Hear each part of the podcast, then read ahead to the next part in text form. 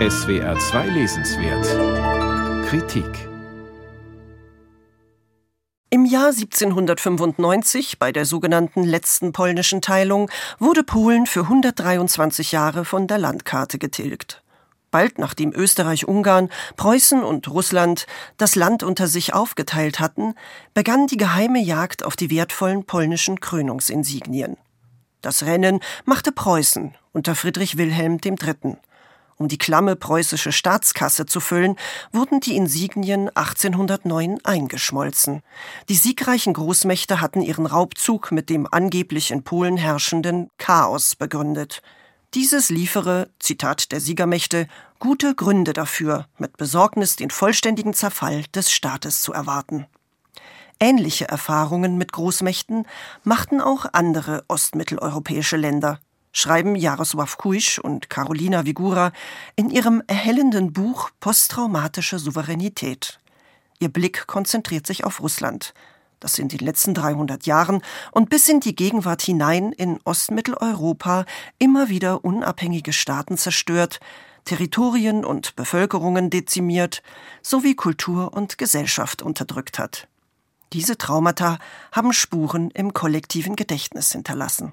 Die meisten der nach dem Ende der Sowjetunion neu gegründeten Nationalstaaten in Ostmitteleuropa haben vor Russland gewarnt, wurden aber vom Westen nicht ernst genommen.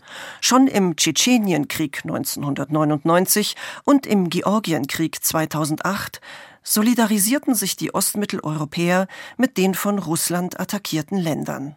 Der polnische Präsident Lech Kaczynski sagte damals in Tiflis, uns ist vollkommen klar, dass heute Georgien an der Reihe ist, morgen die Ukraine, danach die baltischen Länder und später kommt vielleicht mein Land, Polen, dran. Die Unentschlossenheit gerade Deutschlands zu Beginn des Ukraine-Kriegs erinnerte die Ostmitteleuropäer an das Zögern Frankreichs und Großbritanniens beim Überfall auf Polen 1939. Sie selbst, stellen Kuischwigura fest, hätten sich dagegen größtenteils als vorausschauend und handlungsfähig erwiesen. Trotz Drohungen aus Moskau beteiligten sich etwa Polen und Rumänien schon Jahre vor dem Ukraine-Krieg am Aufbau eines Raketenschutzschildes an der NATO-Ostflanke. Die drei baltischen Staaten wiederum sicherten sich US-Zusagen im Fall russischer Grenzverletzungen und machten sich bereits im Februar 2022 von russischem Gas unabhängig, um nur einige Beispiele zu nennen. Gemeinsam ist vielen Ländern Ostmitteleuropas auch, dass sie einen militärischen Sieg über Russland einem schwachen Friedensabkommen vorziehen würden. Die relativ junge Staatlichkeit der ostmitteleuropäischen Länder nennen Kuisch-Figura posttraumatisch.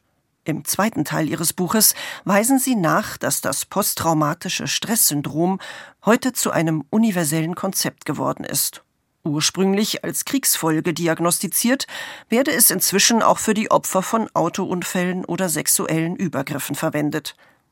Der Traumabegriff sei allerdings ein zweischneidiges Schwert galten Traumaopfer einst als schwach, so würde heute, Zitat, die mit dem Opferstatus verbundene Schwäche als Stärke betrachtet.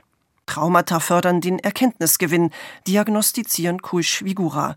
So habe Ostmitteleuropa durch seine Traumata einen Wissensvorsprung gegenüber Westeuropa gehabt.